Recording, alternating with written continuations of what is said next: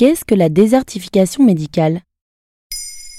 Merci d'avoir posé la question. En France, l'accès aux soins est très inégal selon les régions, et cet écart ne cesse de se creuser. En décembre 2020, la Mutualité française et l'Association des maires de France publiaient une étude alarmante. 11,1% de la population française vit dans un désert médical, soit 7,4 millions de personnes.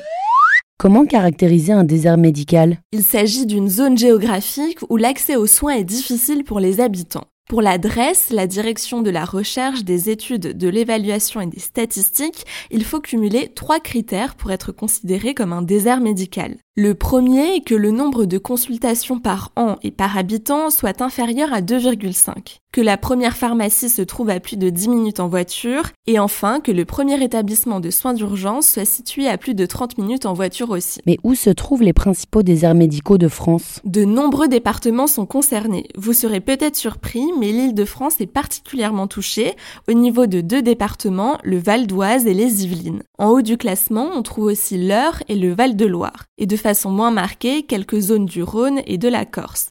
Mais c'est dans les territoires d'outre-mer que la situation est la plus désastreuse. En première place, Mayotte, avec une moyenne de 42 généralistes pour 100 000 habitants, alors que la moyenne nationale est de 151. Et pourquoi la désertification médicale s'intensifie-t-elle? Ces dernières années, la France fait face au départ à la retraite de ses médecins, surtout généralistes. D'après des chiffres datant de 2019, un médecin sur deux était âgé d'au moins 60 ans. Et les jeunes ne sont pas assez nombreux pour tous les remplacer. Sauf qu'en parallèle, nos sociétés connaissent un vieillissement de la population. Et donc, il n'y a plus assez de médecins pour soigner tout le monde. Moins de médecins et donc des délais d'attente pour obtenir un rendez-vous plus longs.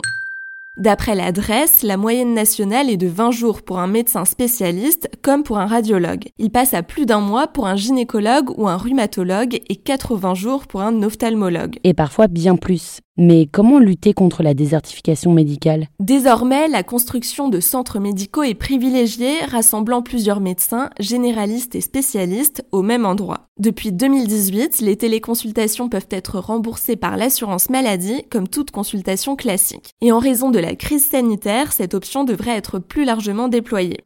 Avec son plan Ma Santé 2022, le gouvernement compte aussi inciter les jeunes à exercer dans les déserts médicaux, notamment en versant des bourses étudiantes en contrepartie d'une future installation. Il compte aussi développer les stages de médecine générale laissés de côté par les jeunes générations et verser une aide financière au moment de l'installation. Autre piste, créer des postes où un médecin travaillerait entre la ville et la campagne. Et pour ne pas compter seulement sur les médecins, cette stratégie veut créer des postes d'assistants médicaux en charge de la préconsultation et du suivi des patients. Le gouvernement prévoit aussi la délégation de tâches médicales en favorisant par exemple la vaccination en pharmacie. Voilà ce qu'est la désertification médicale. Maintenant, vous savez, un épisode écrit et réalisé par Pauline Weiss. En moins de 3 minutes, nous répondons à votre question. Que voulez-vous savoir? Posez vos questions en commentaire sur les plateformes audio et sur le compte Twitter de Maintenant, vous savez.